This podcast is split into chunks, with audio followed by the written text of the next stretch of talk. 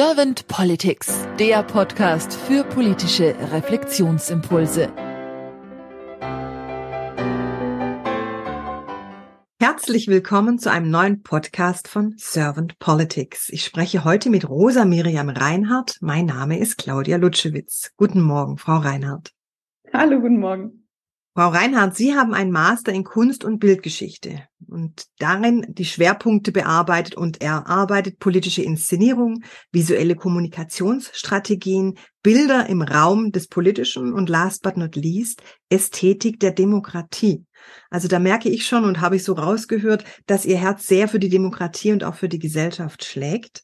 Und Sie sind auch Founder und Geschäftsführerin von Joan Strategies. Und zwar ist die Joan dafür zuständig, dass sie mutigen Menschen zeigt, mehr in die Sichtbarkeit zu kommen. Oder will mutige Menschen zeigen, so könnte man es auch sagen. Und sie haben ein Seminar an der Humboldt-Universität zu Berlin geführt und geleitet zu dem Thema, was stellen wir uns unter Macht vor, wo sie auch über Narrative der Macht sprechen und referieren. Das heißt, sie haben sehr viel auch mit Bildern gearbeitet. Narrative gibt es ja in verschiedenen Formen. Und auf diese Bildbegriffe bin ich jetzt mal sehr gespannt. Ihre Bildbegriffe zum Politischen oder auch zur Politik. Und wenn Sie keine erste Frage an mich haben, dann wird einfach ich starten mit meiner ersten Frage. dann fangen wir an. Frau Reinhardt, wenn Sie an die Aufgabe von Politik denken, was ist für Sie die Aufgabe von Politik? Ich glaube, die Aufgabe von Politik ist, vielfältige Sichtbarkeiten zu schaffen. Also Sie haben das gerade schon angesprochen in den Seminaren, die ich gegeben habe an der HU ging es viel darum, was sind unsere Vorstellungen von Macht, was sind unsere Vorstellungen von demokratischer Macht, was sind unsere Menschenbilder, die wir im politischen Raum denken. Und da kommt auch dieser, dieser Bildbegriff, den Sie auch gerade schon angesprochen haben, her. Ich arbeite mit einem sehr weiten Bildbegriff und habe nicht nur die Visualität vor Augen, wenn ich Bilder denke, sondern auch unsere Vorstellungen, also auf der kognitiven Ebene. Was denken wir? Was sind die Gedankenräume, die wir haben ähm, zu bestimmten Themen, zu bestimmten ähm, Nomen, zu bestimmten Zuschreibungen? Und wie stellen wir uns solche abstrakten Dinge, also Ästhetik der Demokratie ist da auch sowas Schönes. Was, was ist das eigentlich? Wie stellen wir uns sowas Abstraktes wie Demokratie vor? Wie denken wir so etwas wie Politik? Wen nehmen wir im politischen Raum da und was sind die Assoziationen dafür? Das wird auf verschiedenen Ebenen, das wird unter anderem visuell behandelt, das wird aber auch ähm, sprachlich behandelt. Elisabeth Wehling hat da ganz, ganz toll geforscht zu, zu, diesen, zu dieser Idee, was macht Sprache eigentlich mit unserem, mit unserem Denken? Welche, sie nennt es Frames, politisches Framing, ähm, welche Frames werden aktiviert? Und das geht alles in die Art und Weise rein, wie wir etwas denken, welchen Gedankenraum wir haben. Also was wir sehen, was uns umgibt, was wir hören, ähm, beeinflusst alles, ähm, wie wir uns etwas vorstellen. Und ich glaube, diese Vorstellung zu erweitern, das ist eine der Grundaufgaben, eine der wichtigsten Aufgaben, glaube ich, auch gerade in der Politik, weil nur so diesem Anspruch von einer repräsentativen Demokratie überhaupt gerecht werden können. Mhm. Sie sprechen davon, Frau Reinhardt, dass die Aufgabe von Politik unter anderem ist, die Vorstellungen zu erweitern. Haben Sie die Wahrnehmung, dass momentan die Politik etwas einengt? Oh ja, das glaube ich sogar sehr. Ich glaube, das ist nichts Neues. Von daher ist, es wird jetzt gerade, glaube ich, anders behandelt. Ich glaube, dass Politik oder zumindest das, was wir unter einem politischen Diskurs verstehen. Wie gesagt, wir haben auch andere politische Bewegungen, von daher ist es schwierig, von der Politik zu sprechen. Ich glaube, was wir gerade unter Politik verstehen, ist ausgemacht quasi sehr einengend ähm, weil es nur ganz bestimmte Vorstellungen zulässt. Es hält an bestimmten Narrativen der Macht fest. Es hält fest an bestimmten Vorstellungen von Macht. Und ich glaube, dass diese Vorstellungen von Macht, ob die Personen das nun bewusst oder unbewusst machen, den Großteil der Bevölkerung ausschließen, um an der eigenen Macht ähm, festzuhalten. Das heißt, der politische Diskurs, wie wir ihn gerade führen, der ist wahnsinnig überakademisiert. Also die Sprache, die wir haben, die ist männlich assoziiert. Wir haben eine wahnsinnige Überrepräsentanz von JuristInnen ähm, im Bundestag. Warum ist das so? Weil die Sprache, die wir im politischen Diskurs haben, die Art und Weise, wie wir sagen, dass es legitim ist, dass wir uns politisch äußern, dass wir politisch argumentieren, das ist eine wahnsinnig kleine Definition von der Sprache, die wir überhaupt haben, nämlich eine juristische. Das heißt, wen sprechen wir, wem mit Bourdieu würde man sagen, wen laden wir ein, sich überhaupt berechtigt zu fühlen, sich eine politische Meinung zu bilden? Das sind diejenigen, die genau diesen Vorstellungen von Macht entsprechen, die sich selber repräsentiert sehen. Und diese Repräsentation folgt über eine, eine Sprache, die die meisten ausschließt. Es kann nicht sein, dass wir quasi Jura studiert haben müssen, um bestimmte, ähm, um bestimmten Sprech uns anzueignen. Das ist implizit oder explizit. Ich will da niemandem, kein Individuum, ich glaube, so, so, so weit reicht das auch gar nicht. Ich glaube nicht, dass wir so unsere intuitiven Zuneigung oder Abneigungshaltungen und wen wir ernst nehmen und wen nicht, dass wir das so explizit machen. Aber implizit ist das ein Machtdiskurs, weil es den großen größten Teil der Leute ausschließt. Was meine ich damit? Wir hatten ja zum Beispiel bei Habeck ganz lange ähm, diese Situation, als er noch Parteivorsitzender war, wo er so als so ein Schaumschläger dargestellt worden ist. So, ja, ach, der, der erzählt viel. Da, da, da. Und was ist denn da passiert? Das finde ich ist eine absolute Katastrophe, weil die in diesem, ja, das ist ein Schaumschläger, er hat halt metaphorisch gesprochen, er hat wertebasiert gesprochen, er hat Leute anders angesprochen, als wir es in unseren, gerade in unseren aktuellen Narrativen der Macht tun. Nämlich dieses vermeintlich sachliche, wir wissen jetzt auch seit Elisabeth Wehling, das wissen wir auch aus der Kognitionsforschung, ähm, dass wir reine Informationen nicht wahrnehmen können. Das heißt, wir brauchen ähm, eine, eine Werte, eine menschliche Anreicherung von Informationen, um sie auch verarbeiten zu können. Wir wissen, im limbischen System werden Entscheidungen getroffen, während Zahlen, Daten und Fakten im Neokortex verarbeitet werden. Und die beiden können gar nicht miteinander kommunizieren. Was Habeck gemacht hat, war etwas, er hat im progressiven Diskurs etwas aufgenommen, nämlich eine Ansprache durch Werte, durch Bilder, durch Metaphern, wie wir es in zum Beispiel stark rechten Diskurs haben, wo Menschen anders angesprochen worden sind. Und wir in dem demokratischen Diskurs sind nicht darauf eingegangen, sondern haben es abgewertet. Was haben wir da, was haben wir Menschen damit für ein Bild gegeben? Dass diejenigen, die so sprechen, dass die abgewertet werden als Schaumschläger. Und dann wundern wir uns, wieso sich die Leute nicht gesehen fühlen. Sie tun es nicht, weil wir ihnen in ihrer Art und Weise, wie sie sprechen, wie sie sich angesprochen fühlen, wie sie sich wahrgenommen wollen fühlen, weil wir ihnen die Legitimation absprechen, sich politisch zu äußern und sich selbst als politisches Wesen wahrzunehmen. Mhm. Da höre ich so ein bisschen raus, dass nach Ihrer Wahrnehmung es so ist, dass die Politik eine eigene Sprache hat und dass die sehr juristisch geprägt ist, wie Sie es ja vorher auch angesprochen haben. Und äh, dass Ihr Wunsch so wäre für die Politik der Zukunft, dass es vielleicht eine bürgernähere Politik oder sagen wir mal Sprache auch wird, die klarer, transparenter und auch ja narrativer ist. Ich glaube nicht, dass wir das eine ablegen müssen. Ich glaube, wir müssen es wirklich erweitern. Und mhm. das, da kommen wir zurück auf ein Menschenbild, was wir haben oder was wir nicht haben, was wir im, was wir im politischen Diskurs nach vorne tragen. Also was denken wir über Menschen? Wie gehen wir auch mit Politiker und Politikerinnen um? Und wie gehen die wiederum mit unserer Gesellschaft um? Ich komme immer wieder zurück auf eine Geschichte, die, glaube ich, dieses, dieses Menschenbild klar macht. Ich würde von meinem Vater gerade mal erzählen. Mein Vater ist als kleiner Junge an Kinderlähmung erkrankt. Relativ schwer, hat dann immer wieder ähm, Physiotherapien gemacht, konnte nicht richtig laufen, war bettlägerig. Ähm, hatte er da schon diesen Stigma ähm, der körperlichen Behinderung, hat dann mit elf Jahren, innerhalb von anderthalb Jahren, beide seine Eltern verloren wurde dann im Zuge dessen als Vollweise von seinen zwei Brüdern getrennt, war völlig alleine da, wurde weitergereicht von einer Familie, von einem Familienmitglied, was ihn nicht wollte, zum nächsten Familienmitglied, was ihn nicht wollte. Was macht das mit so einem Kind? Er war wahnsinnig verzweifelt, hatte kein Geld, war nirgendwo zu Hause, hat seine Eltern gerade verloren, hat wahnsinnig getrauert und war körperlich behindert. Wie reagiert so ein Kind? Er war unaufmerksam, hat die Schule geschwänzt, hat Autoritäten hinterfragt, ist dann von verschiedenen Schulen geflogen, wurde immer wieder zurückgesetzt in andere Klassen, weil gesagt wurde, der ist zu dumm, der kann das nicht. Und das war so sein, sein Lebensweg. Aber es gab einen Ort, an den er sich erinnert hat, der ihn vor Jahren mal aufgenommen hat und wo er sich irgendwie so zumindest etwas zu Hause gefühlt hat. Ähm, das war eine Schule, Märzschule bei Stuttgart damals, wo er irgendwie das Gefühl hatte, hier werde ich ein bisschen gesehen. Und er war in einer, in einer Situation, wo er überhaupt nicht mehr weiter wusste, wo er völlig verzweifelt war und hat all seinen Mut zusammengenommen und ist zu dem Schulleiter hingegangen und hat er ihm erzählt, wie seine Lage ist, was sein Lebensweg ist und dass er das, diese Schule der einzige Ort war, wo er sich jemals zumindest seit dem Tod seiner Eltern ein bisschen aufgehoben gefühlt hat. Was hat der Schulleiter gemacht? Der hat gesagt, das kriegen wir hin. Wir nehmen dich wieder auf.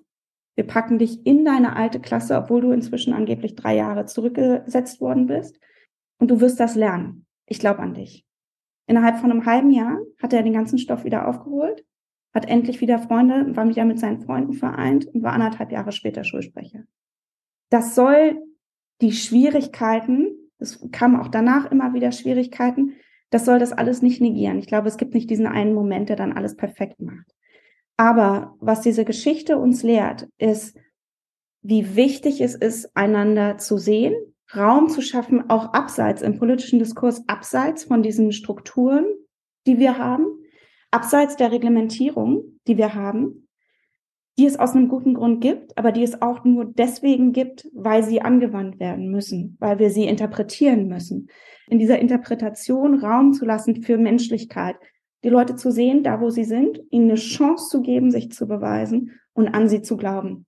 Und ich glaube, das ist was, was im politischen Diskurs fehlt, dass wir wahnsinnig ruthless sind mit Politikern, Politikerinnen, aber auch sie wiederum in so einer self-fulfilling prophecy auch mit der Art und Weise, wie sie ein Gesellschaftssystem strukturieren. Also wie wir ganz lange Hartz IV strukturiert haben. Das geht von einem Menschenbild aus, was genau nicht diese Güte hat, was genau nicht diese Nachsicht hat. Das heißt, ähm, es ist wichtig, glaube ich, im politischen Diskurs zurückzukommen auf ein Menschenbild, wo Fehler gemacht werden können, wo ernsthaft mit ihnen umgegangen werden können. Das hat nichts mit Sugarcoating zu tun, überhaupt nicht, sondern wo diese Fehler in ihrem Potenzial nach vorne zu gehen, in ihrem Potenzial was zu verändern, sich selber zu verändern, dafür Verantwortung zu nehmen, Raum haben. Und indem wir Menschen dazu befähigen, selbstwirksam zu sein, weil sie wissen, ich bin hier gesehen. Ich bin, jemand glaubt an mich. Mhm. Ich glaube, das ist Politik. Ich glaube, das macht Politik aus. Mhm ich fand, da waren sehr viele tolle Gedankenfunken drin von Selbstwirksamkeit, Verantwortung auch übernehmen, ein Menschenbild, von dem Sie sprechen, ein positives Menschenbild auch, dieses auch aufeinander vertrauen und zuzugehen, aber dass mhm. es eben von beiden Seiten ausgeht. Also, dass es nicht nur durch ein PolitikerInnen-Bashing reagiert werden sollte, sondern dass auch, ja, man den, vielleicht die Funktion oder die Aufgabe der Politiker in ein anderes Licht setzen darf, um sie vielleicht auch klarer zu sehen. Total. Und dass auch auf der anderen Seite die PolitikerInnen wiederum auch ihren Teil dazu beitragen sollen und auch müssen, vielleicht den Perspektivwechsel anders nochmal durchzuführen. Ja, aber ich glaube, wir leben halt by example. Also wir mhm. inspirieren ja das, wie wir uns selber verhalten. Das ist nie perfekt, weil mhm. Menschsein per Definition messy ist. Und wir sagen, wir wollen das eine machen, machen aber das andere, weil wir Menschen sind. Und sich darauf zu besinnen, PolitikerInnen sind Menschen, die gütig behandelt werden müssen, die nachsichtig, die nie, und das will ich, das, das will ich nochmal betonen, da geht es nicht darum, jemanden irgendwie so in Watte zu packen, sondern es geht darum, sich wirklich zu fragen, was sind denn die Gründe dahinter? Also ich finde dieses eine Maischberger Interview von Robert Habeck, ist jetzt schon 100 Jahre her, ich glaube, es war irgendwann letzten Sommer. Ähm, da ging es um, um Bäckereien, Insolvenzen, Sie wissen, was ich meine. Und Habeck hat sich versprochen. Und ich finde es im politischen Diskurs, ich finde es fast schon feige und auch ein bisschen faul in dem politischen Diskurs, dann zu sagen, ähm, so auf das eine offensichtliche reinzugehen, sagen, er ist inkompetent, weil hier haben wir ein Beispiel. Das ist, wir haben ein Menschenbild, dass, dass er irgendwie inkompetent ist, sind schon, Elisabeth Wehling würde sagen, sind schon geframed darauf, suchen nach dem einen kleinen Detail und gehen dann rauf und brechen auf ihn ein wie sonst was. Es ist danach, was finde ich sehr Spannendes passiert, was mir wieder Hoffnung gegeben hat, dass zumindest in manchen, und deswegen ist dieses ein politischer Diskurs schwierig, dass zumindest in manchen politischen Diskursen darauf eingegangen wird, was waren eigentlich die Umstände, unter denen Habeck stand, dass er so etwas, dass er sich versprochen hat, dass er, dass er wahnsinnigen Druck hat in seinem Ministerium, dass er gerade sich, sich wahnsinnig viel aneignen muss, einen Umbruch bei den, bei den Menschen um ihn herum hat, wahrscheinlich nicht geschlafen hat, und dass dann auch mal sowas passieren kann, wenn er wirklich irgendwie 20 Interviews, Talkshows etc. pro Tag hat und dann noch seine Sitzung absolvieren muss. Das zu verstehen und das auch nach außen zu tragen und das zu kommunizieren, glaube ich, ist wahnsinnig wichtig weil es auch, und das ist das, was ich so spannend finde, es bietet ja auch den Menschen eine Möglichkeit der Identifikation an. Weil wenn wir die Politiker und PolitikerInnen auch im Journalismus auf so einen Scheffel heben und sagen, die müssen perfekt sein, bieten wir auch gar keine Anknüpfungsfläche für die alleinerziehende Mutter, die keine Ahnung hat, wie sie jetzt gerade das Essen bezahlen soll, weil die Hartz IV wieder gekürzt wurde, die das schreiende Kind hat, und dann wird auch noch die Mutter krank, um die sie sich kümmern muss. Diese Überforderungssituation, die kennen wir ja alle. Und ich glaube, es ist wichtig, dafür auch Raum zu geben im politischen Diskurs damit sich auch mehr Leute wieder mit politischen Agierenden identifizieren können. Damit die eine Mutter, die da sitzt, merkt so, ey, der hat vielleicht ein ähnliches Problem wie ich, der hat vielleicht auch mancher Momente der Schwäche, vielleicht hat er ja noch was anderes Spannendes zu sagen. Haben Sie irgendwelche Ideen, wie wir diesen Raum im politischen Diskurs schaffen könnten?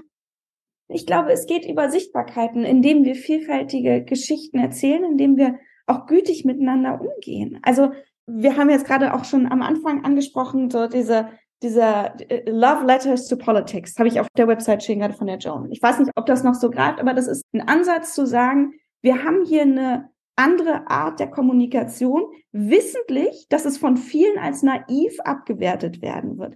Dass viele sagen, ah, das ist ja eine blumige Sprache, weil sie genau nicht diesem JuristInnen-Sprech entspricht. Mhm. Trotzdem aufzustehen und zu sagen, ich in dem Wissen, dass ich jetzt als junge Frau, dann auch noch mit blumiger Sprache, vermutlich nicht ernst genommen werden werde, trotzdem in den Diskurs reinzugehen, um ihn zu erweitern, um mehr Leuten Sichtbarkeit zu schaffen. Das trotzdem zu machen, ist einfach es anders zu machen, anders Vorbild zu sein und da mutig zu sein. Auch, ja, klar fühlt sich das nicht geil an, wenn irgendwie wieder der nächste weiße Mann mir gegenübersteht und ich genau in seinen Augen sehe, dass er denkt, ah, das kleine Mäuschen. Nee, ist nicht geil. Aber ich glaube, es ist wichtig, dass wir reingehen und genau deswegen die Geschichten erzählen. Wir sind die Mehrheit. Dieser politische Diskurs, wie wir ihn gerade führen, der so eng ist im Habitus, wie Bourdieu sagen würde, der so eng ist in den Vorstellungen derer, die wir ernst nehmen und die wir für kompetent oder politisch sprechfähig erklären, das ist so klein. Das ist so ein Bruchteil unserer Gesellschaft. Wir sind mehr. Und die müssen wir aber auch sichtbar machen. Das ist wichtig, dass wir da selbstbewusst nach vorne gehen und sagen, nur weil ihr als Elite das eine als den Status quo, als das Nonplusultra, wie wir politisch kommunizieren, ähm, festgelegt hat, heißt es nicht, dass die andere Art der politischen Kommunikation, eine nachsichtige Art, eine metaphorische Art, eine Art, die auf Werte basiert, dass die weniger wert ist. Aber wer hat das denn festgelegt nach Ihrer Meinung? Sie sprechen gerade wir, haben das festgelegt. Wer ist für Sie das wir? Ich glaube, dieses Wir ist wahnsinnig, also ist erstmal historisch bedingt. Also wir haben das seit der Aufklärung, das ist, und auch da kommt es wieder aufs Menschenbild zurück. Wir hatten auch andere Menschenbilder. Wir hatten bei den Stoikern, ist gerade wieder Marc Aurel, ähm, da hatten wir auch andere Menschenbilder, Menschenbilder, die, die gütig sind, die nachsichtig sind, die auch Politik als etwas Dienendes, wirklich Dienendes verstehen in der Aufklärung sind wir darauf zurückgegangen von eher so, was wir jetzt heute so ein machiavellisches Weltbild vom selbstsüchtigen Menschen irgendwie ausgehen. Ähm, und darauf haben wir Politik aufgebaut. Und so haben wir auch Machtstrukturen geschaffen. Und ich glaube, dass dieses historische Wachsen, ich glaube, da passiert gerade viel im Sinne von, von Awareness. Also wir werden uns viel klarer darüber, wie diese Machtstrukturen ausgrenzen auch da dieses Wir ist vielfältig. Ähm, also das ist, kann immer eher so in so einem Querschnitt, also so eine, so eine Tendenz, da gibt's immer Ausschläge und das wird nie einheitlich sein, Gott sei Dank, weil wir als Demokratie nie einheitlich sein können, was gut ist. Aber ich glaube, dass so historisch in so einem kulturellen Kontext etwas festgelegt worden ist, was wir in unseren Vorstellungen gerade als Macht sehen und was vielleicht auch wir gar nicht festgelegt haben, sondern was für uns festgelegt worden ist, aber schon vor Generationen und das wir immer weitergetragen haben. Ich danke Ihnen sehr für Ihre Impulse, Frau Reinhardt, und auch für Ihre Zeit, die Sie sich genommen haben für den Podcast und sagt dann einfach mal bis bald. danke, bis bald.